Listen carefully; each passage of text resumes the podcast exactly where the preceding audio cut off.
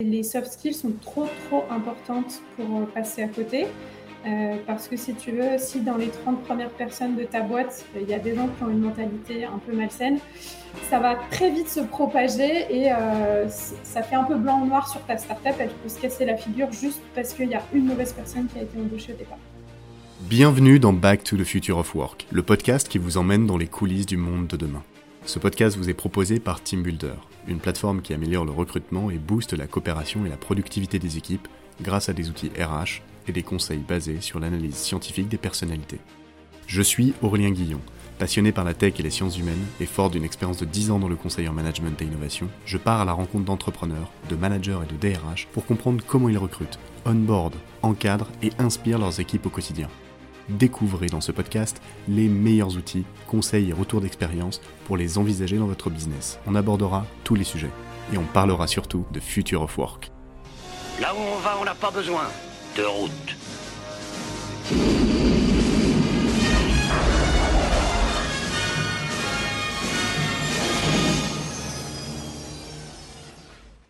Bonjour à tous, aujourd'hui j'accueille Myriam Bouclier, Talent Acquisition Manager chez KMTX. Salut, oui Myriam, ça va? Bonjour, ça va et toi? Ouais, ça va, super. Dis-moi, pour ceux qui ne te connaissent pas, euh, qui, qui écoutent ce podcast, est-ce que tu pourrais nous raconter un petit peu ton parcours? Oui, alors si je fais la version euh, courte, moi je suis issue d'études en ressources humaines, je suis tombée dans le sourcing un peu par hasard et euh, je suis tombée amoureuse du, concept assez rapidement, le côté un petit peu euh, recherche, fouiller, etc. donc j'ai commencé plutôt dans des grosses entreprises et au fur et à mesure de ma carrière, je me suis orientée vers de plus en plus des petites boîtes qui correspondaient mieux à mes aspirations en termes de polyvalence notamment, de choses à construire aussi. donc j'ai beaucoup travaillé dans l'embarqué, notamment sur l'électronique et des développeurs logiciels. Et sur la fin, je me suis orientée plutôt sur développeurs logiciels et data. Donc, tu recrutes des développeurs logiciels et data. C'est ça. D'accord. Euh, tu peux nous expliquer en quoi ça consiste vraiment euh, le, métier de Talent Acquisition Manager euh, Comment tu décomposes, par exemple, ta semaine? Alors, euh, en quoi ça consiste euh, Il va y avoir le job de recruteur classique avec un petit peu de choses autour. Euh, tu vas avoir dans le côté recruteur du sourcing ou vraiment de l'achat, ça peut être sur plein de choses, sur des job boards. Ça peut être en direct en essayant de trouver l'organigramme de l'entreprise d'un concurrent. Ça peut être en appelant des entreprises de concurrents. ça peut être en trouvant des CV en ligne, par exemple. Euh, tu peux avoir euh, des candidatures, donc pour ça, il faut travailler aussi sur ce qu'on appelle nous un brief de poste pour pouvoir faire une offre et ensuite la poster. Et si tu as un peu de chance, tu as de bonnes candidatures. Euh, et ensuite, tu vas attaquer sur le process de recrutement. Donc, selon les boîtes, tu gères plus ou moins de phases, si tu veux, de ton process de recrutement. en l'occurrence, moi, je vais de A à Z. Ça va de faire une préqualification téléphonique. Tu vas regarder un petit peu des questions logistiques, le projet pro, euh, le, projet euh, euh, pro par rapport aux entreprises aussi, voir si ça match tu vas avoir des entretiens, donc selon les boîtes, tu peux avoir des entretiens techniques, des entretiens de personnalité, des entretiens avec des managers, et aller jusqu'à l'offre. moi, je vais parfois jusqu'à récupérer les docs d'embauche, faire une déclaration d'embauche, donc je m'occupe vraiment jusqu'à l'intégration. Et c'est un peu là qu'on sort du job recruteur classique, c'est-à-dire que le talent, euh, va aussi s'occuper de tout ce qui va être un peu autour. Euh, l'employer branding, comment bien s'occuper de l'onboarding, comment former nos techniques à faire des entretiens techniques pertinents, tout ça, je vais m'en occuper aussi. Ok. à la moitié de la question. Euh, non, mais si, je résume, donc du coup, il y a une phase de préqualification. Ensuite, tu passes à des entretiens tech, perso, manager, perso, personnalité. Donc, et ça, ça me pose des questions. C'est euh, c'est un peu aussi mon domaine. Comment tu fais pour préqualifier euh, euh, les, personnalités? J'imagine que tu vas évaluer des, hard skills, des compétences techniques pour le poste. Et comment, quelles questions tu poses à un candidat ou une candidate en phase de, préqualification pour, pour sonder sa personnalité? On en a plein. L'idée, c'est que on va avoir, on a, on a, commencé en fait, si tu veux, par identifier les critères qu'on va rechercher. Donc, il y a des soft skills qu'on recherche globalement pour toute la boîte, quel, que, soit le métier. sur ma boîte actuelle, par exemple, on va chercher des gens qui ont une certaine humilité, on va chercher des gens très curieux qui s'auto-forment. sur la population développeur, on va chercher des gens, par exemple, qui ont une certaine résilience par rapport à leur code. Et après, aux fonctions du type de poste, on va chercher d'autres critères. Euh, sur un chef de projet, un product, etc. On va chercher euh, un peu de prise de recul sur la vision produit, on va chercher un bon contact client, bien sûr. Euh, sur un senior, on va regarder un peu les compétences, la capacité à mentorer des juniors, du leadership, etc. Et en fait, à partir de ces critères, on va créer des questions, soit des questions comportementales, soit des questions situationnelles, qui permettent de voir un petit peu en fonction des réponses de la personne euh, si on arrive à la projeter dans l'équipe. Des questions comportementales, ça va être parler de situations que la personne a déjà connues et voir comment, euh, comment elle a réagi par rapport à une situation connue, quel était le contexte, quelles étaient euh, ses actions, quels ont été les résultats et si la personne a appris de, de, cette situation-là. Et puis les questions situationnelles, ça va être plutôt projette-toi dans notre contexte d'entreprise, il peut se passer ça. C'est quoi tes différents réflexes, par exemple? D'accord. Euh, ça prend combien de temps euh, cette phase d'identification de, soft skills, des conditions Enfin, on va dire la, En général, trois quarts d'heure et on est toujours au moins trois, puisqu'en fait, chaque personne de l'équipe peut voir des, identifier des petits détails différents que les autres n'auront pas forcément vus. On le met en commun ensuite et puis euh, si jamais il y a des petits points de warning sur lesquels on a des doutes, en fait, on finit de les lever lors du dernier échange euh, chez KMTX avec le manager. Donc en fait, tu évalues les soft skills pendant tout, tout, tout le processus, quoi, de la préqualification jusqu'à l'embauche, jusqu'à le dernier moment. Mais tu as cette phase-là qui est focus sur ce sujet. Ok, ok. Au niveau de l'entretien euh, technique, comment tu évalues ces compétences, on va dire, techniques? À plein de manières, ça dépend du poste. Euh, nous, on a beaucoup de développeurs, donc dans ce cas-là, il y a toujours une phase où on fait parler du parcours de la personne, euh, parce que ça permet d'identifier sur quoi elle a travaillé à titre individuel. Est-ce que c'était fait par l'équipe? Quelles erreurs ils ont faites? Quelles leçons ils en tirent aussi? Euh, On va essayer de creuser un petit peu le niveau technique exact sur des technos, donc ça, ce sera des questions plus tard je ne peux pas donner d'exemple là comme ça à chaud, mais tu vois, par exemple, si c'est sur notre JS ou Python, nous, on aura préparé, si tu veux, un pool de questions par techno et par niveau de seniorité dans lequel nos devs peuvent piocher en fait en fonction. Euh, si c'est sur d'autres types de métiers, euh, bah, pareil, je vais créer des questions sur mesure. On essaye dans tous les cas d'avoir une phase où il y a une sorte de cas pratique. Euh, en l'occurrence, on a eu plein de débats internes, mais pour l'instant, on le fait pendant l'entretien qui permet de voir euh, un peu pour une situation réelle. Moi, par exemple, pour être recruté, on m'a demandé de sourcer des gens sur un poste spécifique que je ne connaissais pas et on m'a demandé une shortlist de 10 profils. Tu peux faire ça sur quasiment tous les postes. Euh, c'est-à-dire qu'un key manager, on peut lui demander de euh, présenter les analytiques sur une campagne. sur un dev, tu peux lui demander de faire une code review. Donc, il faut prendre quelque chose qui sera adapté au contexte de l'entreprise. Ok, plein de questions euh, me viennent. Euh, je vais rester dans l'ordre quand même. Au niveau de, tu m'as dit tout à l'heure, tu formais les managers aux entretiens.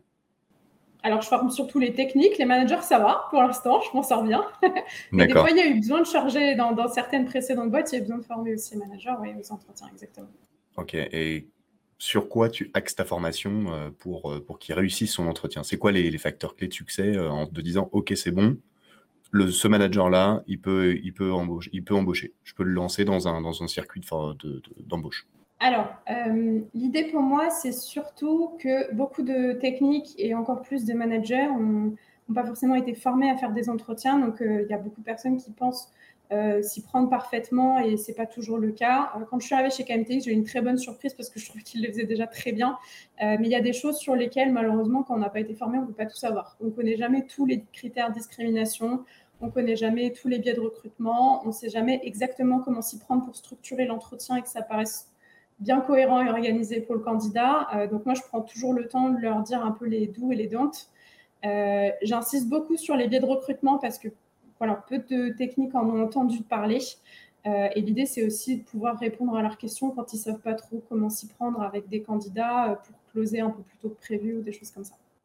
Quels sont les, les doux et les don'ts Quelles sont les choses à faire et quelles sont les choses à ne pas faire alors? Alors j'en ai trop pour lister en si peu de temps. Euh, la présentation que je fais dure à peu près 30 minutes, euh, mais grosso modo, l'idée c'est de pouvoir euh, présenter dès le début de l'échange dans quel sens sera, sera déroulé l'échange. Par exemple, pour l'entretien technique de tout à l'heure, je te disais, on va prendre un petit peu de temps pour se présenter, faire ensuite le déroulé du background, faire un exercice technique, garder du temps pour des questions techniques, puis pour les questions du candidat. Et à la fin, on va prendre aussi du temps euh, pour s'assurer que le candidat, il a toutes les infos qu'il veut, par exemple pour se projeter dans la boîte, euh, il a toutes les infos sur la suite du process de recrutement et qu'on euh, on laisse nos coordonnées si jamais il y a une question qui pop up la nuit d'après. Ok, ok. Et du coup, du coup, le deuxième, c'est tu as parlé de billets de recrutement, c'est quoi? Oui. Les biais de recrutement, alors en mauvais français, ça va être toutes les choses euh, qui vont affecter potentiellement ton jugement euh, et parfois euh, tu peux pas t'empêcher de le ressentir, mais il faudra en fait le prendre en compte quand tu fais ton compte rendu. Je te donne des exemples. tu vas avoir par exemple l'effet d'ordre. typiquement, si tu as rencontré huit candidats d'affilée sur un poste, mécaniquement ton cerveau se souvient mieux du premier et du dernier. Euh, tu vas avoir, euh, par exemple, l'effet de sympathie qui est très connu. Euh, c'est le candidat qui est super smiley, super amical. Et à la fin de l'échange, tu as envie d'être son pote. même si tu as envie d'être son pote, ça ne veut pas dire que techniquement, il est compétent. Donc, en fait, on ne peut pas forcément s'empêcher de le penser, mais il faut le mettre de côté quand on fait son jugement pour la suite et quand on dit va sur l'étape d'après. Tu vas avoir l'effet de contraste. si tu as, par exemple, rencontré trois personnes assez médiocres techniquement. Si le quatrième, il est moyen, toi, il va peut-être te paraître euh, excellent et ça, il faut le garder en tête. Pour pas se planter là-dessus, il faut avant avoir défini quels sont tes critères mandatoires, obligatoires et tes critères euh, c'est mieux et euh, ne jamais donner suite à un candidat qui n'a pas les critères obligatoires. D'accord, donc le billet amical et le billet de contraste, très clair. Il y en a, il y en a d'autres? Je crois qu'il y en a une quinzaine. Moi, j'en ai listé une douzaine plus connues dans l'entreprise parce qu'ils sont, ils sont un peu plus fréquents. Tu peux avoir euh, euh, biais de fatigue, par exemple. En fin de journée, euh, typiquement, les, dans les tribunaux, les juges ont tendance à être un petit peu plus cléments sur les jugements. Donc, nous, c'est pareil. En fin de journée, on va moins regarder. tu peux, il y en a pas mal. Je ne vais pas tous les connaître de tête. Il faudrait que j'aille les voir. Le billet de pause déjeuner, il existe ou pas? Non, enfin, en tout cas, il n'est pas fréquent. Par contre, euh, il y a un biais entre, euh, par exemple, les personnes qui vont rencontrer s'il y a trop d'intervieweurs différents. Euh, moi, par exemple, j'ai une grosse équipe back-end. entre mon intervieweur A, B et C qui n'ont pas les mêmes niveaux déjà de base, un candidat peut avoir l'air d'avoir un niveau intermédiaire pour l'un, bon pour l'autre, excellent pour le troisième. Et du coup, pour éviter ça, l'idée, c'est de faire l'entretien plus structuré possible avec des questions similaires euh, pour chaque candidat, qu'on prenne des notes et que ça nous permette de comparer les réponses. Tu parlais tout à l'heure de sourcer les gens. C'est une, une des étapes aussi de ton, de ton métier de Talent Acquisition Manager, c'est sourcer. Alors, est-ce que tu peux expliquer un petit peu le terme et comment tu t'y prends?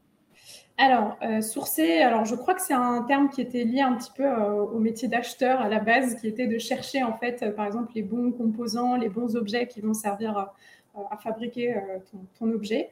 Euh, nous, on source dans le sens où aujourd'hui, sur le marché, en tout cas IT, mais il y a plein de jobs qui sont concernés, euh, l'offre et la demande ne sont pas équilibrées. Euh, donc, tant qu'on aura plus d'offres tech que de demandes tech, on va être tous les recruteurs, si tu veux, à essayer de, contacter et d'embaucher les mêmes candidats. Partant de là, toutes les personnes que tu contactes, à 99%, sont en poste ne cherchent pas forcément à bouger euh, et du coup vont plutôt se laisser contacter et parfois se laisser, euh, je dis séduire, mais tu comprends le principe, plutôt se laisser euh, ouvert à écouter une conversation avec une entreprise pour voir si ça peut leur plaire encore mieux que leur entreprise. Tu as assez peu de gens qui partent parce qu'ils sont déçus de la leur, ça arrive aussi, mais tu as souvent des gens qui partent tous les 2, 3, 4 ans pour une entreprise qui leur plaît plus. dans ce cas-là, le sourcing, ça consiste à approcher la personne et euh, dans un message vocal ou souvent un message écrit, euh, le plus pertinent possible. Donc, tu peux le faire sous différentes manières, sous différentes longueurs, etc. Mais donner suffisamment envie à la personne pour faire un premier appel avec toi. Et ensuite, dans le premier appel, tu vas présenter l'entreprise, puis creuser un peu le projet pro, creuser un peu si la personne a des frustrations dans sa boîte actuelle et appuyer un peu là-dessus pour dire Hey, dans ma boîte, c'est mieux. Ça t'est déjà arrivé de dire non à un candidat alors qu'il avait fait un sans faute? Euh, Sur tout le process de recrutement ou Il avait fait un, sans faute sur tout le process de recrutement et à la dernière minute. Et pour quelle raison tu as dit non? Euh, Sans faute, non, puisque du coup, à partir de ce moment-là, on part sur une offre. Euh, ça m'est arrivé d'avoir des candidats qui aient fait tout le process de recrutement sur lesquels on hésite à la fin à faire une offre et un petit doute sur la personnalité a fait que finalement nous n'avons pas fait l'offre. Euh, quelque chose qui nous a alerté sur le côté euh, tempérament très directif, par exemple, dans la, façon de parler quand il nous appelle ou dans certains écrits. Euh, où on s'est dit, bah, cette personne-là, je ne la vois pas en management dans ma boîte, euh, je ne la vois pas chef de projet en face de mes clients, par exemple, et où finalement, euh, bah, on n'avait pas annoncé qu'on faisait d'offres et on était content parce que finalement, on n'a pas fait d'offres. Donc, le trigger final, la gâchette finale, c'est la personnalité. Je dirais que oui. dans beaucoup de boîtes, c'est très, très important sur, euh, sur certaines boîtes techniques en ESN, tu ne peux pas forcément te permettre de faire un gros filtre là-dessus parce que c'est difficile d'embaucher en ESN. Euh, il y a beaucoup de gens qui essayent de fuir le secteur. Alors, ESN, pour ceux qui ne connaissent pas, c'est les entreprises de services euh, du numérique. C'est ça, les anciennes, anciennes SS2I. Exactement. Voilà. ok. Aujourd'hui. Les startups, les, les soft skills sont trop, trop importantes pour passer à côté. Euh, parce que si tu veux, si dans les 30 premières personnes de ta boîte, euh, il y a des gens qui ont une mentalité un peu malsaine, ça va très vite se propager et euh, ça fait un peu blanc ou noir sur ta startup. Elle peut se casser la figure juste parce qu'il y a une mauvaise personne qui a été embauchée au départ. C'est ça. Le noyau dur de, de, la société est primordial parce que plus, on est, plus on est dans une petite équipe et plus les personnalités vont prendre d'importance. Et on peut même généraliser ça, j'imagine, euh, aux grandes entreprises où en fait elles sont éclatées en petites équipes. Donc euh, chaque, chaque équipe doit avoir des personnalités qui s'adaptent, qui s'équilibrent. Ok. Euh, est-ce que tu notes des évolutions depuis, depuis le Covid sur, sur les recrutements, sur l'attitude des candidats, sur tes process, tes manières de recruter? Alors, euh, dans mes process, non, parce que j'ai tendance à être assez constante euh, tant que ça fonctionne bien, on va dire. Sur euh, le Covid, moi j'ai eu plusieurs phases. L'année dernière, donc, je faisais partie d'une autre entreprise. Il y a eu vraiment une phase, on ne bouge pas de la boîte parce qu'on ne sait pas s'il y aura du job après. Typiquement, une phase où même les techs n'étaient pas certains de retrouver vraiment le job qui leur plairait. tu as eu une phase où il y a eu beaucoup d'entreprises, notamment grandes, qui ont gelé euh, leurs embauches et ça a fait peur à d'autres. Tu avais d'autres personnes qui ont eu peur de bouger parce que leur conjoint, leur compagne avaient perdu leur job à cause du Covid. Donc, tu as une grosse phase un peu de freinage euh, de, je dirais, euh, début juin à fin novembre quasiment.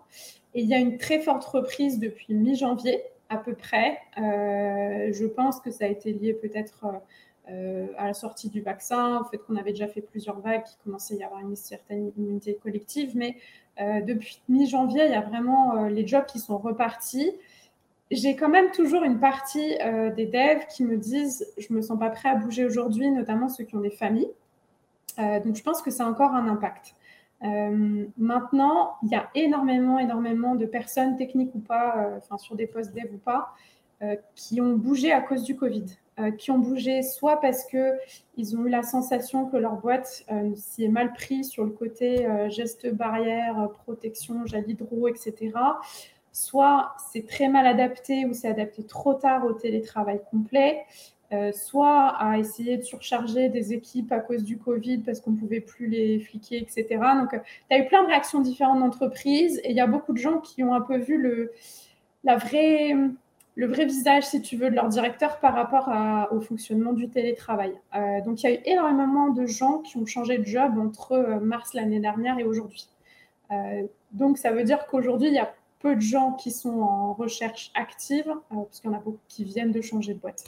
On va plutôt contacter des gens qui ont changé de boîte récemment et ça ne correspondait pas à la culture d'entreprise qu'ils cherchaient, ou des gens qui étaient déjà dans leur boîte avant le Covid.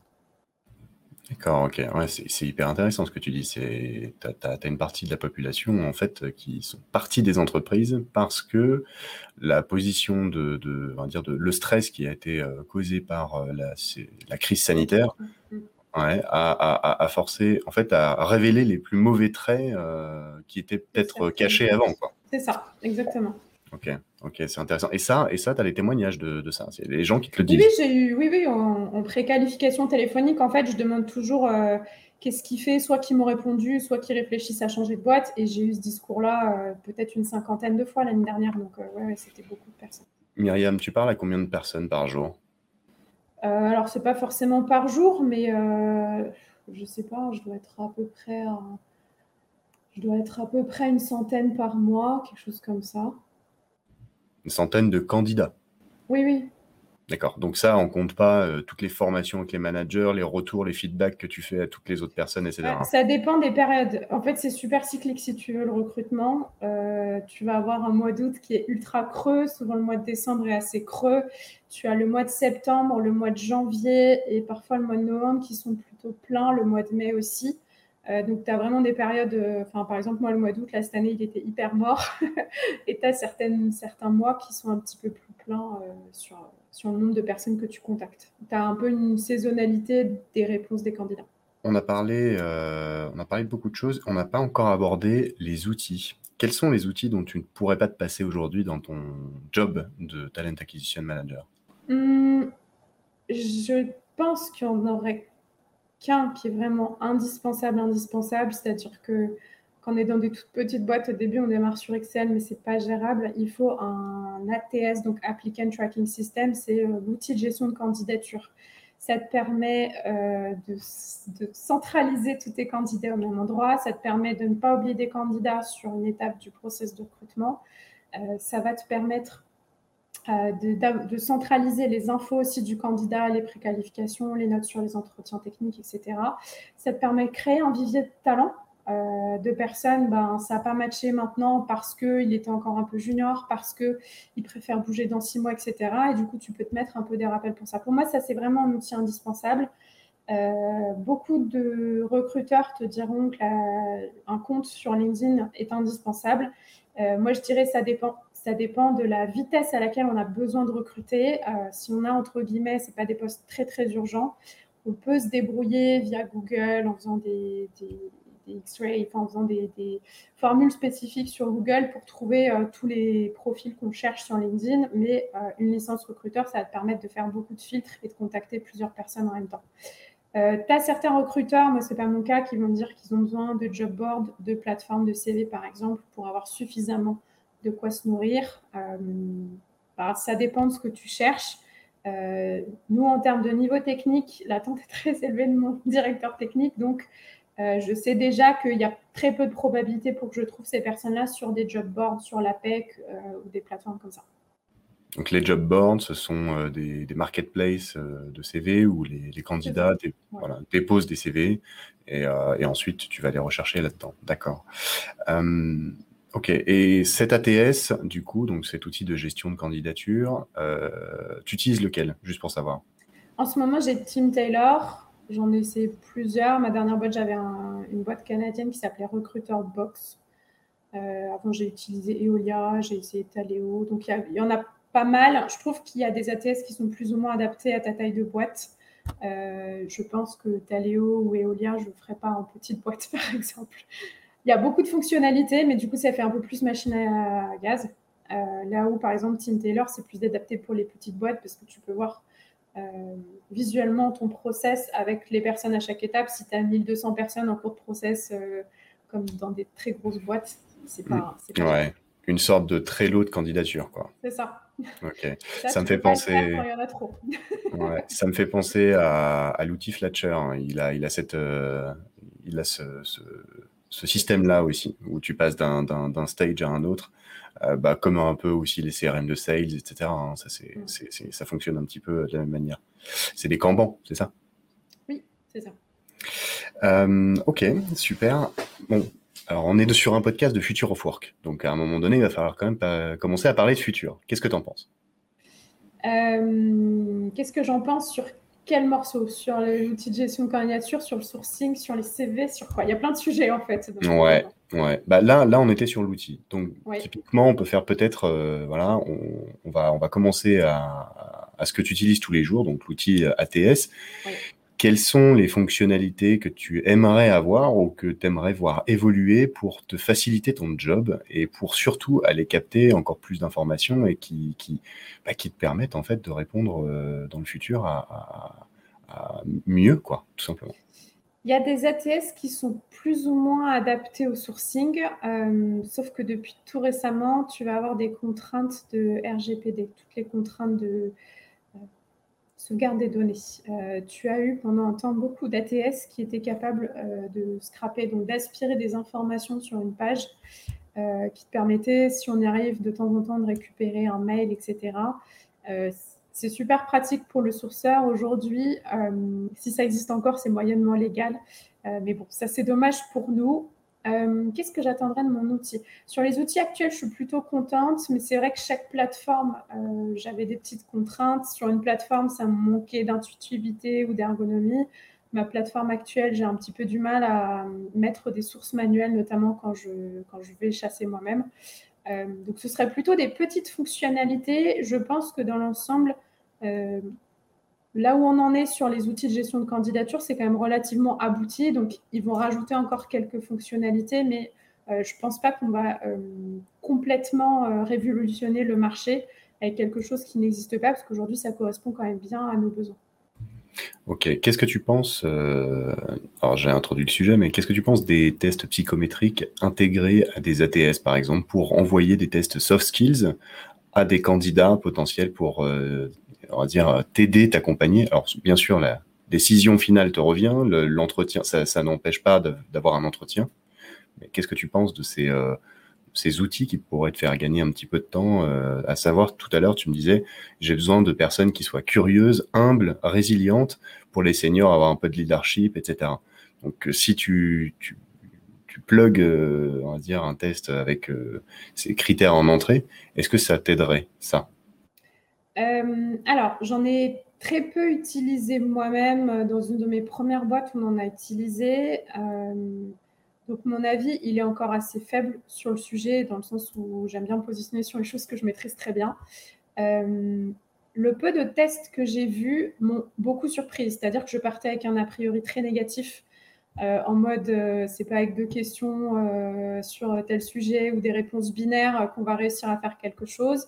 Et en fait, c'est à force de croiser des réponses, par exemple binaires, ou à force de croiser des informations qu'on arrive à trouver quelque chose que j'ai trouvé très fidèle à la réalité. J'en ai fait deux, j'ai des proches qui en ont fait, et on se rend compte à la fin que c'est quand même assez fiable. donc déjà par rapport à ça, je dirais que ma position a complètement changé par rapport à mon premier a priori. Euh, je pense que c'est pertinent, euh, notamment à nouveau, ça dépend des contraintes de temps, mais typiquement sur une boîte qui va démarrer, euh, il n'y a pas encore de RH, il n'y a peut-être pas encore de recruteur. Pour moi, c'est indispensable, c'est-à-dire que se baser que sur des compétences techniques, c'est voilà, emmener son entreprise à l'échec sans, sans, aucun doute. Je pense que c'est pertinent sur des entreprises sur lesquelles on est obligé de faire le process de recrutement très rapidement typiquement un entretien technique, puis un test, euh, un test euh, personnalité, ça me semble pertinent aussi. Euh, je dirais que par exemple, si vous avez une boîte qui est Google et que vous avez déjà prévu de faire cette étape de recrutement, je pense qu'il n'y a pas besoin de rajouter cette étape-là.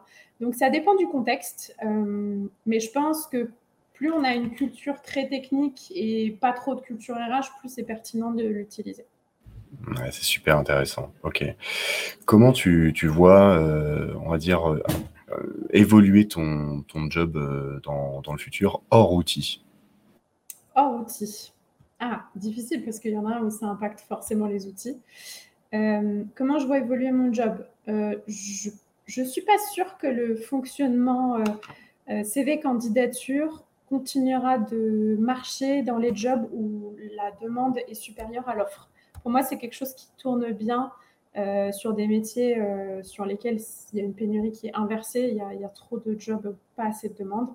Euh, donc, je pense qu'il y a un jour où les CV seront plus vraiment utilisés. Je pense qu'il y aura un temps où, que ce soit sur LinkedIn ou sur une autre plateforme, les gens vont détailler quelque part leurs expériences sur un CV en ligne ou une, plateforme sur laquelle ils ont leur profil pro en ligne. Et à mon avis, on ne demandera plus forcément de CV. Euh, la seule peut-être exception, ce sera euh, les fameuses entreprises de services, puisque ben, elles, euh, elles adaptent un petit peu le CV, mais après, elles pourront toujours aspirer, par exemple, un profil LinkedIn.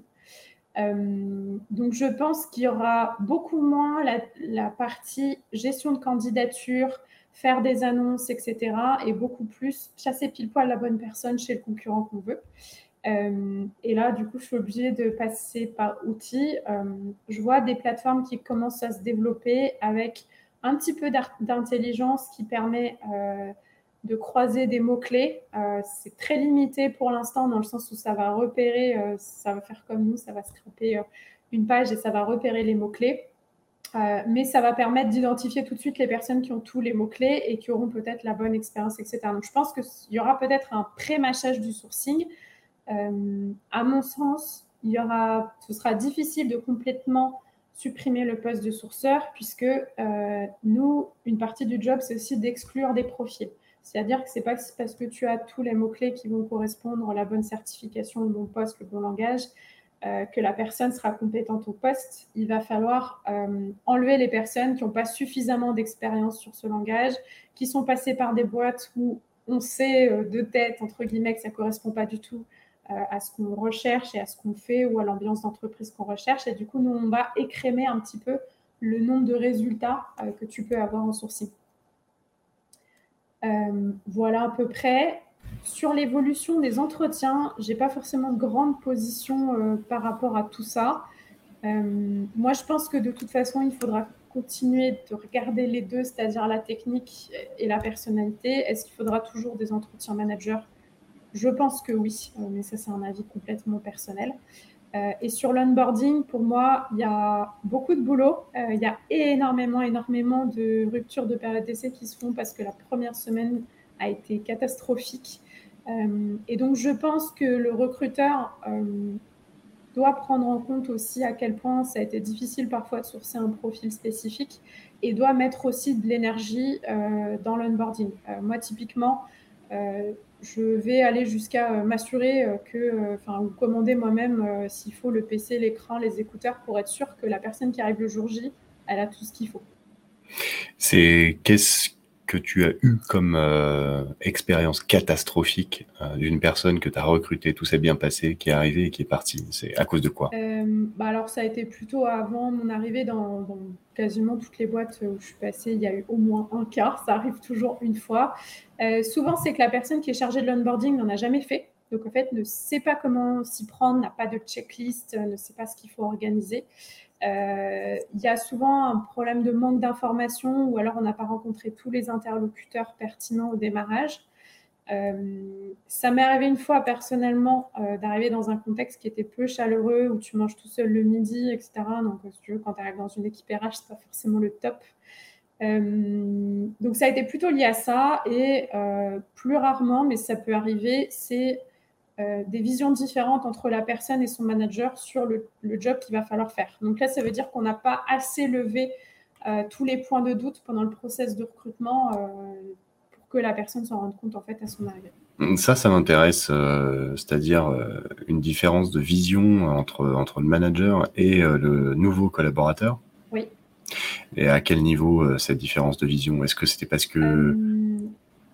Euh, j'ai eu, beaucoup le cas dans des gens qui sont arrivés dans des startups au tout démarrage, genre euh, dans les quatre premiers salariés. Donc là, c'est plus des gens que j'ai eu au téléphone. ça peut être sur plein de choses. Ça peut être sur la façon, la relation avec le client. Est-ce que le client est roi ou est-ce que nous, on impose notre façon de travailler? Ça peut être sur les process, ça peut être sur euh, des budgets pour euh, des outils, etc., qui sont nécessaires pour faire ensuite démarrer la boîte. Ça peut être sur euh, les personnes qui seront à recruter pour la suite. Ça peut être sur énormément, énormément de sujets. En fait, au démarrage d'une boîte, il faut que les 4, 5 premières personnes soient exactement alignées sur ce qu'elles veulent faire. Et du coup, typiquement, j'imagine que tu penses à quelqu'un, un exemple un peu précis sur, euh, sur le, défaut euh, entre le manager et euh, le collaborateur. C'était, c'était au bout de combien de temps que le collaborateur est parti? En général, c'est au bout d'un mois. Hein. Enfin, il n'y a, pas besoin de, a pas besoin de faire toute la période d'essai. Hein. Et la raison principale? J'en ai eu plusieurs, donc c'est difficile d'en donner une, mais il y a Alors, trois. une différence de vision. Euh, pas très, il n'y a pas très longtemps, j'ai quelqu'un qui a rejoint une boîte et s'est rendu compte que la culture euh, des directeurs était un peu misogyne. Et en fait, quand il l'a fait remarquer, euh, au lieu de se remettre en question, on l'a plutôt renvoyé dans ses gonds. Donc là, il s'est dit, je ne peux pas vivre là-dedans. Euh, j'ai eu le cas de personnes qui ont été recrutées pour, euh, alors là, à nouveau, désolé, je retourne dans le dev, pour choisir l'architecture technique d'un projet, pour euh, choisir, faire des choix techniques en fait sur des projets, etc. Et quand ils arrivent, on leur demande d'être juste exécutants. Ça, c'est très très fréquent en fait. C'est la différence entre ce que tu promets et la réalité de, de son job, quoi. Exactement. Et entre, je, vais, je vais creuser un petit peu, mais entre le collaborateur et le manager, est-ce, est-ce que pour toi, cette relation-là est primordiale dans le fait qu'un collaborateur va rester? Euh, C'est central. Je pense, enfin, je ne me souviens plus de la statistique, mais il y a eu un moment où j'avais lu que c'était la première, euh, la première raison, de, le premier motif de démission des salariés, c'était euh, le lien avec leur manager ou leur nouveau manager, le cas échéant. Et comment tu peux faire pour euh, toi Quelles sont les clés que tu mets, tu mets en place pour euh, faciliter le lien entre les collaborateurs et les managers dès la phase d'onboarding? Euh, Typiquement, il faut absolument que le manager le voit dans les deux premiers jours de son arrivée, sinon ça fait un petit peu tâche. dans le cas de KNTX, on met un meeting au bout d'une semaine. je revois ensuite les personnes, moi, au bout d'un mois, sur un échange assez informel qui peut leur permettre aussi de vider leur sac si jamais ils n'osent pas tout dire à leur manager à propos d'eux-mêmes, ce que je comprends. Euh, et si je vois qu'il y a des choses à rectifier, ben on essaie avec un petit peu de tact, du coup, de euh, rectifier euh, pour que la suite de la période d'essai se passe bien. nous, en l'occurrence, les, le, mois, le deuxième mois et le troisième mois, on fait un autre meeting manager à chaque fois pour s'assurer que la route est bien prise. Normalement, quand on arrive à la validation ou fin de période d'essai, il n'y a aucune surprise d'un côté comme de l'autre. Ok, ok, ok. Euh, c'est super, super intéressant. Euh, on, pourrait, on pourrait en parler pendant des heures, mais du coup, j'ai envie d'aborder aussi deux, trois sujets avant qu'on finisse l'épisode. Euh, donc, on a parlé de process donc euh, que tu respectais après a les entretiens, l'offre, l'embauche, l'onboarding, euh, que tu portais de l'attention aux soft skills, surtout dans les petites équipes, euh, que tu as noté des évolutions depuis depuis la, crise la crise sanitaire et justement sur ce point-là. Est-ce que, vu que toi, tu es sur des, des, jobs de technicien et surtout dans la data, dans, dans le web, dans, dans, voilà, dans le code, de la programmation, est-ce que tu remarques euh, qu'il y en a de plus en plus qui veulent devenir freelance et qui ne veulent pas rejoindre forcément la société en tant que collaborateur, mais en tant que prestataire. Est-ce que tu remarques ça? Alors oui, euh, la réponse là, c'est que ça dépend des technos. Euh, il y a certaines technos sur lesquelles c'est hyper flagrant.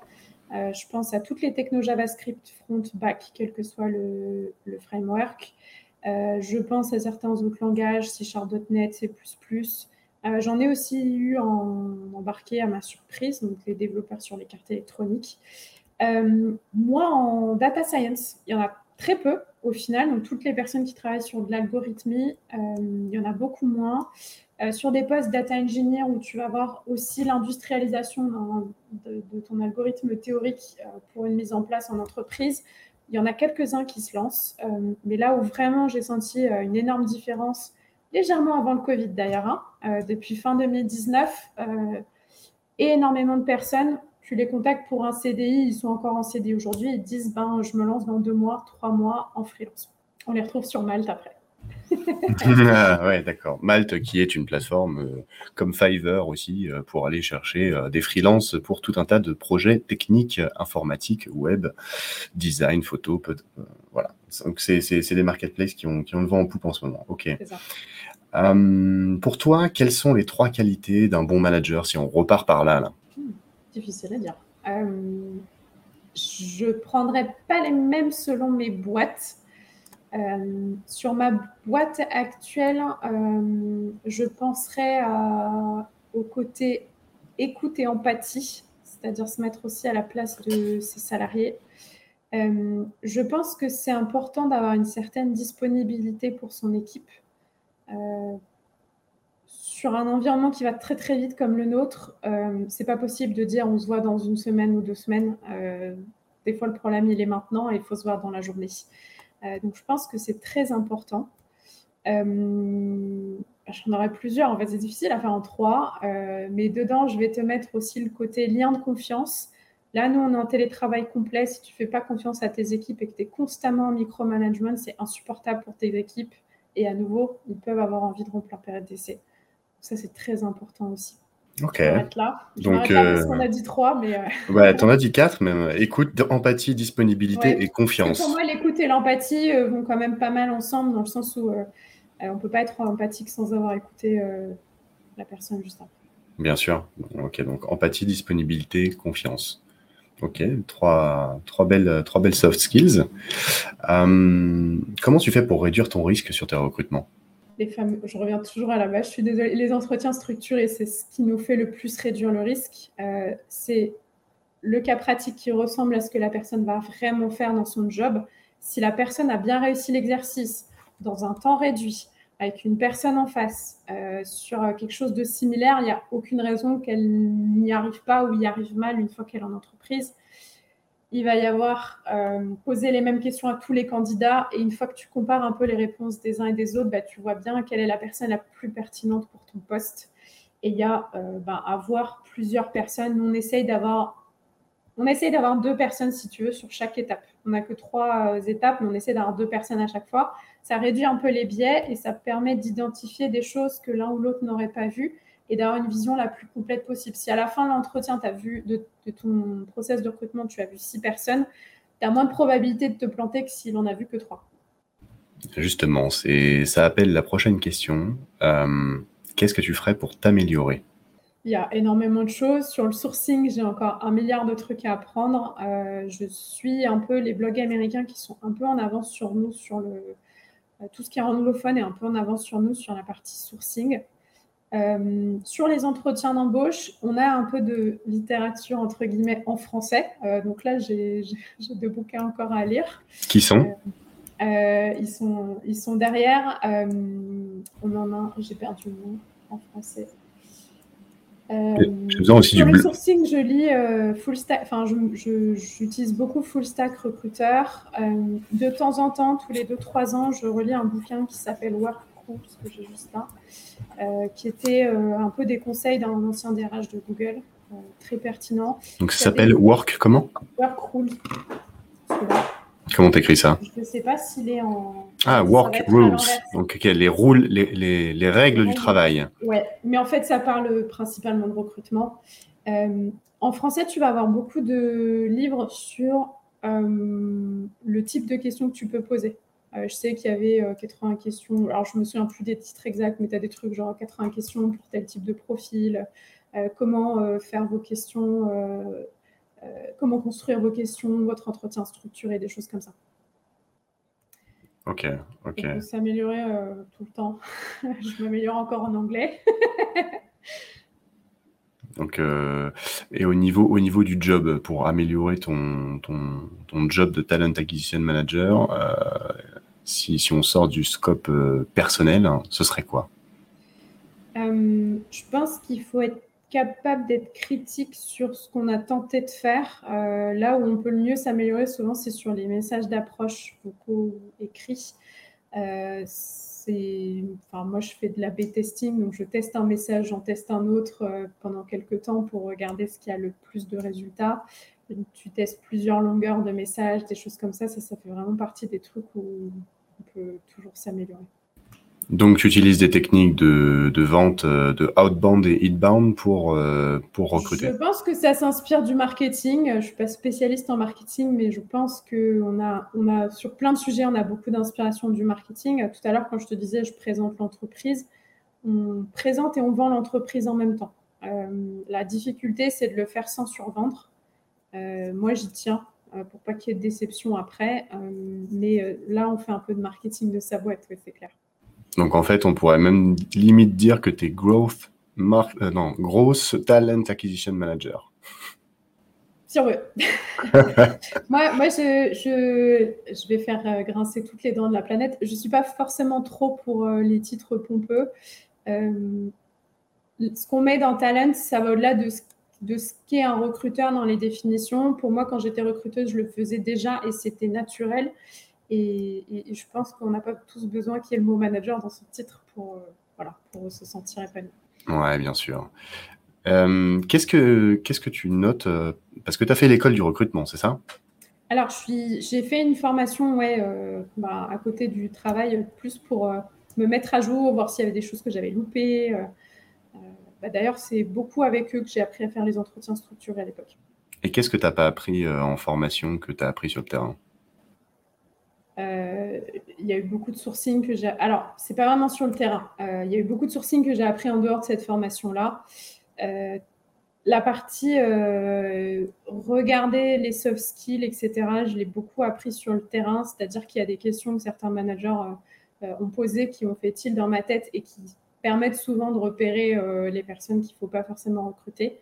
donc je dirais principalement certaines questions à poser qui sont bonnes à poser et après ce que j'ai appris sur le terrain, malheureusement euh, à faire les préqualifications téléphoniques, puisque j'aurais aimé être formée là-dessus au démarrage. C'était un peu compliqué.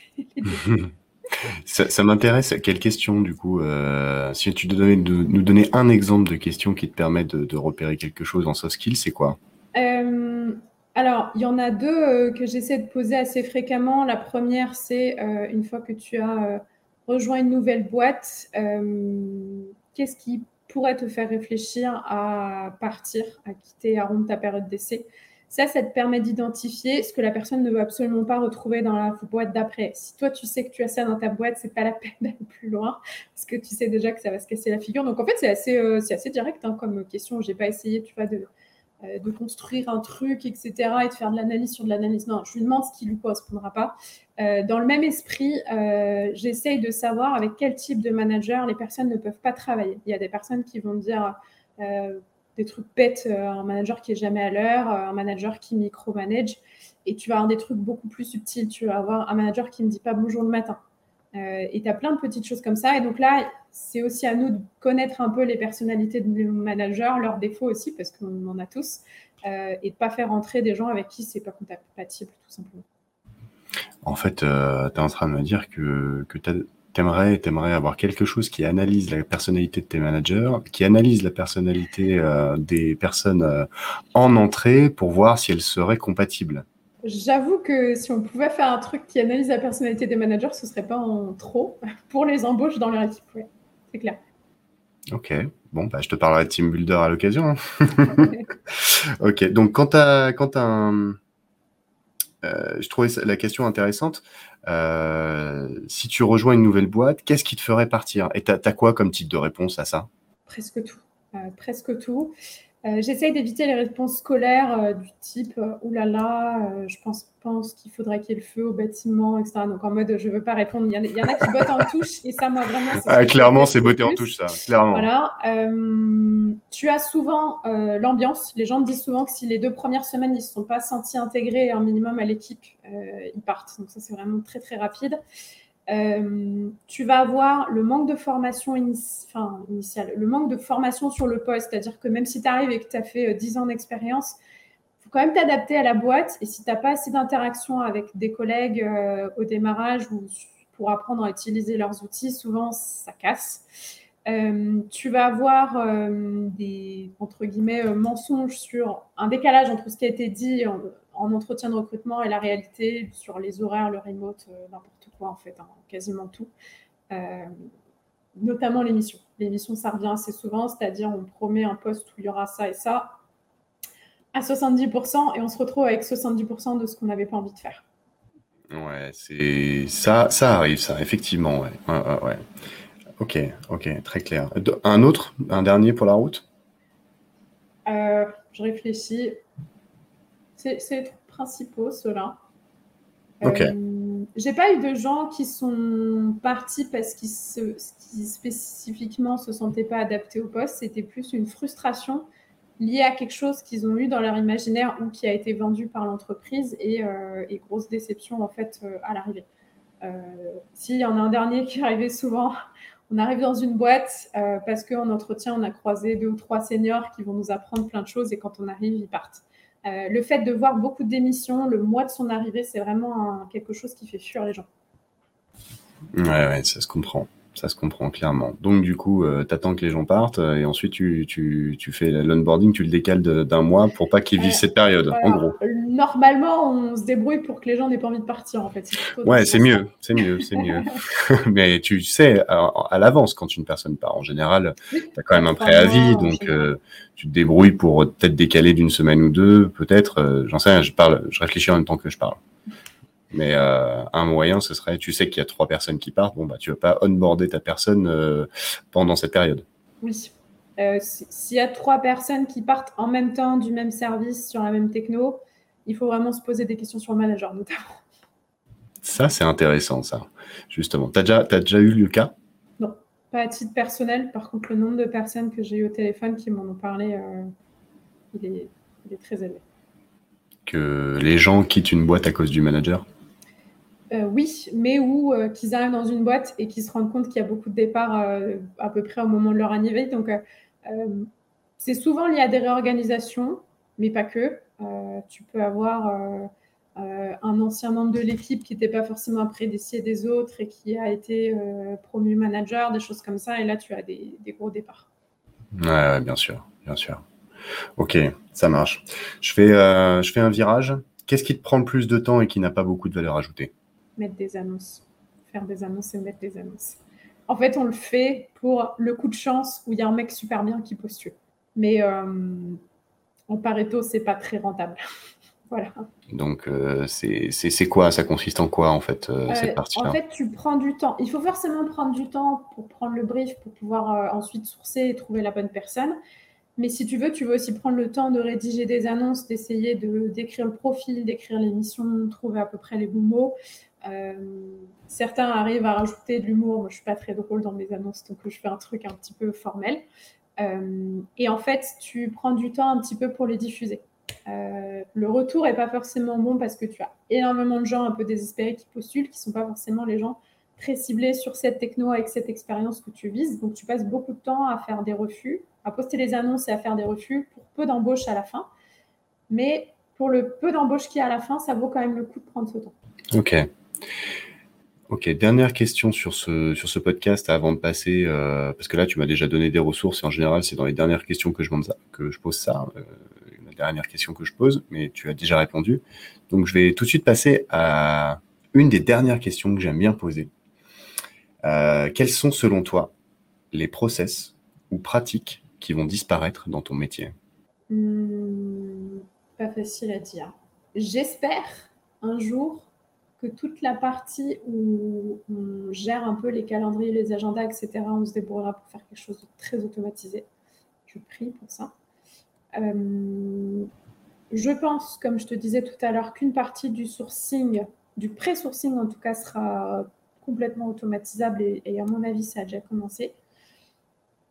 Euh, je pense qu'une partie de l'onboarding, notamment peut-être dans les grosses boîtes, sera automatisable.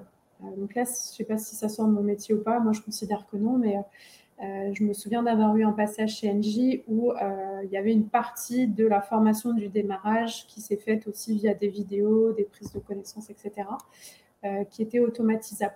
Je ne pense pas que l'entretien technique soit automatisable un jour, par exemple. Ok. Donc le calendrier automatisé, tu peux revenir là-dessus, c'est-à-dire c'est quoi ta problématique en fait? On prend euh, beaucoup de temps à bloquer des créneaux pour les trois entretiens, quatre entretiens, les décaler, les annuler, euh, changer l'horaire, changer la durée, etc. Et en fait, on passe pas mal de temps à gérer euh, des calendriers et suivre, suivre des, phases d'entretien, changer l'intervieweur parce que finalement il pose un congé ou des choses comme ça. Ok. Aujourd'hui, tu utilises quoi pour, euh, pour gérer ton calendrier? On utilise des outils tout le temps euh, classiques. Euh, mes précédentes boîtes, j'étais sur Outlook. Là, je suis sur Google Calendar. Mais le principe est le même, en fait. D'accord. Mettre les choses manuellement. Peut-être qu'un jour, il faudrait passer par un équivalent, je ne sais pas, de, de Calendly ou autre, mais que le candidat puisse choisir directement sur un créneau disponible pour les, les deux.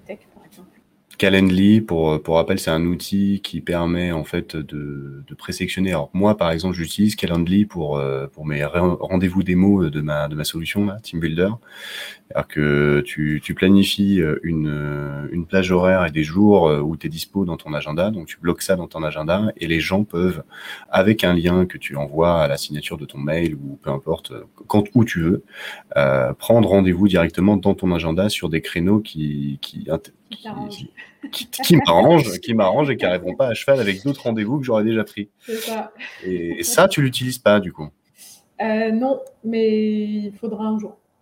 Il faudra ok, ok, ça marche. c'était pas, c'est pas adapté à ton, à ton métier, Calendly? Non, c'est juste que c'est un, un, outil de plus. Donc euh, l'idée pour moi, c'est de voir comment je peux le euh, l'ajouter facilement à ce que je fais déjà sur Google, sur un autre outil qui s'appelle Front, pour que euh, ça se fasse sans que j'ai la sensation d'utiliser un outil de plus, en fait, si tu veux. L'outil, c'est quoi? C'est Front? Ouais, c'est euh, relié au mail. D'accord. Et ça te sert à quoi cet outil? Ça sert notamment à rebondir sur une suite de mails avec des commentaires en dessous sans que la personne qui est dans la suite de mails soit au courant. D'accord. Donc c'est euh, en, gros c'est euh, euh, donner son avis ou, annoter un, parcours un parcours du, candidat au fur et à mesure de des, mails envoyés quoi. Par exemple, ça peut être on reçoit un CV d'un cabinet de recrutement et on hésite à le voir, on va taguer le manager, on va taguer, je ne sais pas, un autre, une autre personne de l'équipe pour prendre leur avis et puis ensuite on avance avec la personne. Ok, donc s'il y a quelqu'un de chez Front ou c'est. Euh, en, permanence. D'accord. J'allais dire, euh, s'il y a quelqu'un chez, de chez Front ou de chez Calendly qui nous écoute, ça serait bien de faire une intégration, les gars. ok. Euh, au niveau du sourcil. Ouais, les outils sont cool chez Front, c'est ça Front F-R-O-N-T Ouais. Ok, ok. C'est quoi C'est américain C'est français Je crois que c'est US. C'est US Ok. Ok. Euh, pour discuter avec tes managers, toi, tu utilises quoi en interne? Alors, pour remote, on a une sync, une synchronisation hebdo au moins, euh, sur laquelle on passe tous les profils en cours. Où est-ce qu'on s'arrête, pourquoi on s'arrête, etc. Et après, en général, on utilise beaucoup Slack. Euh, dans l'IT, en général, tu verras, c'est beaucoup Slack qui est utilisé parce que c'est asynchrone, donc ça permet de ne pas déranger les gens pendant leur meeting, ils répondent quand ils peuvent. Ça permet de rebondir sur des vieilles conversations s'il faut. Euh, et du coup, c'est vrai que beaucoup de Slack, peu de mails euh, pour éviter de saturer la boîte mail de tout le monde. On va plutôt utiliser les mails quand il y a un externe justement qui euh, envoie un CV, quand on reçoit une candidature externe, des choses comme ça. Ok, super. Euh, le sourcing automatisé, tu en as parlé tout à l'heure, ça c'est quelque chose qui te prend beaucoup de temps euh, et que tu aimerais, aussi automatiser, donc très clair. Donc le calendrier, le sourcing et l'onboarding. L'onboarding, effectivement, il y a des plateformes encore aujourd'hui qui, euh, qui, te permettent de, t'intégrer rapidement dans les entreprises. Ok, bon. L'onboarding, la difficulté, c'est qu'il faut trouver un bon équilibre entre euh, faire gagner du temps à l'équipe et ne pas faire un onboarding avec un PC, quoi. Euh, quand on fait un onboarding dans une entreprise, on a quand même envie de croiser des collègues, croiser l'ARH, croiser euh, son manager et on peut pas se permettre de. On pourrait, en fait, techniquement se permettre de tout automatiser, mais il ne faut pas le faire parce que justement, il n'y a rien de plus impersonnel.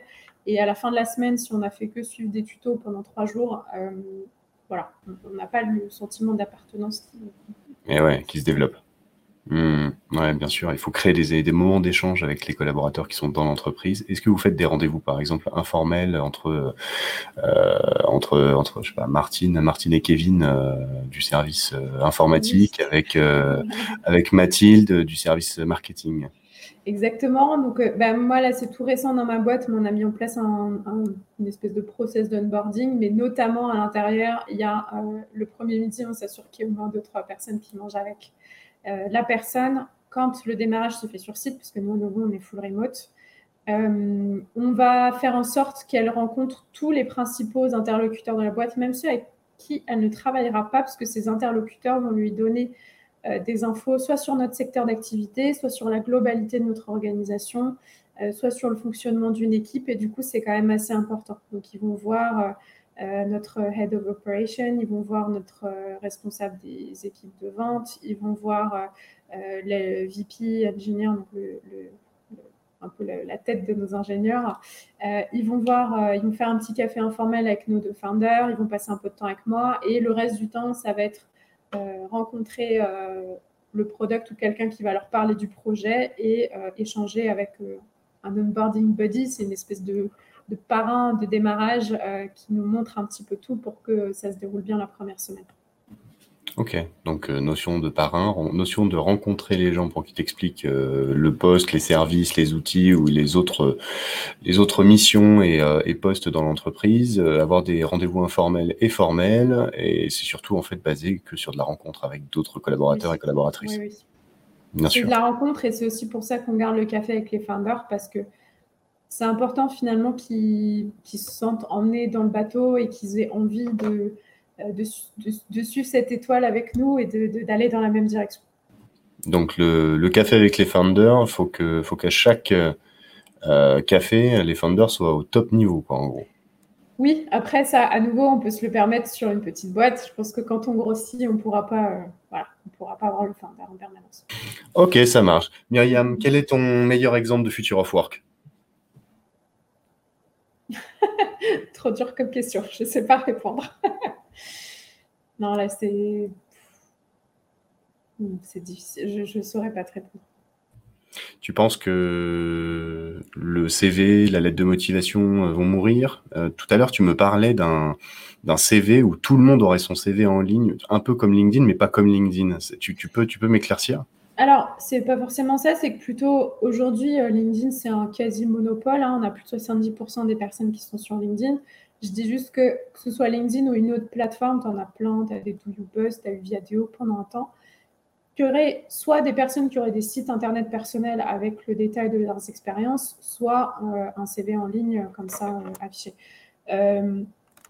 À nouveau, je suis très opinionnée sur la lettre de motivation, mais pour moi, elle a que deux intérêts. Le premier, c'est quand c'est sur des postes sur lesquels l'offre et la demande est déséquilibrée dans l'autre sens. Et dans ce cas-là, on a beaucoup trop de candidatures et ça nous permet de mieux comprendre le parcours d'un candidat.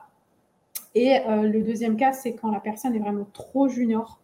Euh, stage, euh, stage troisième, stage, premier job, etc. Et a encore un peu de mal à se différencier par rapport à d'autres personnes qui peuvent avoir des parcours similaires ça te permet de voir un petit peu la niaque, la motivation, ça te permet de voir un petit peu, euh, des fois, s'il y a des trous sur le CV, pourquoi. Euh, mais je pense que de manière générale, sur des gens qui ont deux ans et plus d'expérience, qui n'ont pas de partie inexpliquée sur le CV, c'est pas forcément pertinent euh, dans le sens où le, rapport temps passé à l'écrire et malheureusement temps passé lu par le recruteur, il n'est pas super terrible. Quoi. Tu demandes des lettres de motivation, toi? Non, euh, je n'en demande jamais. Euh, par contre, je les lis.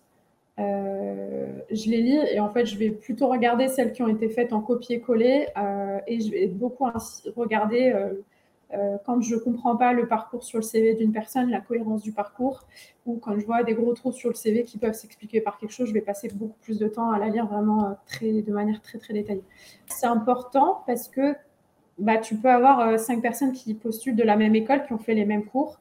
Donc, euh, là, on creuse. Est-ce que qu'est-ce qui t'intéresse? Est-ce que tu as des projets perso à côté, etc. Et ça, ça va pas mal se voir sur une lettre de motivation. Les lettres de motivation copier-coller, c'est la poubelle directe. Ok. Euh, est-ce qu'il y en a beaucoup? Oui. Ok. Euh, qu'est-ce qui sortirait du lot du coup? Qu'est-ce qui fait qu'une lettre de motivation pour toi est, pertinente pour, pour un job? Si en gros, si on devait garder la lettre de motivation, euh, comment j'arrive à te convaincre avec une lettre de motivation? Toi, aux grande recruteuse Myriam Bouclier, Talent Acquisition Manager chez KMTX. Oui, euh, ouais. Euh, pour moi, la lettre de motivation a un intérêt si on prend le temps d'essayer de comprendre ce que cherche la boîte dans le poste et qu'on essaie d'expliquer en quoi nous, on peut correspondre là-dessus. Ça peut être par exemple sur les soft skills, si on a peu d'expérience. Ça peut être euh, parce que notre CV, c'est tel titre et selon les boîtes, tu as différents titres. Mais malgré que j'ai ce titre, j'ai fait ça et ça correspond à ce que vous avez fait. Donc, je vais surtout essayer de, voir en quoi la personne a cherché à adapter cette lettre de motivation au poste. Euh, donc, à nouveau, à la limite, je préfère encore, et même par respect pour le temps des personnes, qu'il n'y ait pas de lettre de motivation si on n'a pas le temps, on n'a pas l'envie de, de la faire et qu'on se force à faire quelque chose. Il n'y a rien de pire pour les recruteurs que de recevoir une lettre de motivation adressée à une autre boîte, par exemple. Ouais, ouais, je comprends. Surtout que c'est du copier-coller, quoi. Oui, oui, non, mais avec le nom de l'autre boîte à l'intérieur, parce que la personne a oublié de relire et qu'elle en a fait plein et que c'est fatigant et que c'est redondant. C'est pas très intéressant même pour elle. Exactement, c'est une perte de temps, euh, alors que, ouais, bon. On n'aura pas le temps d'aborder ça aujourd'hui. personnel à nouveau. oui, bien sûr, on n'aura pas le temps d'aborder ça aujourd'hui malheureusement, mais euh, je sais que je vais inviter euh, très prochainement dans ce podcast une personne qui est euh, spécialiste de l'aide de motivation et du CV, qui a fait une grande carrière dans chez Pôle Emploi par exemple aussi, donc elle connaît, elle connaît bien ce système, et on va pouvoir détailler. Et à mon avis, ça fera le lien parfait avec cet épisode. je, Myriam, merci beaucoup. Merci.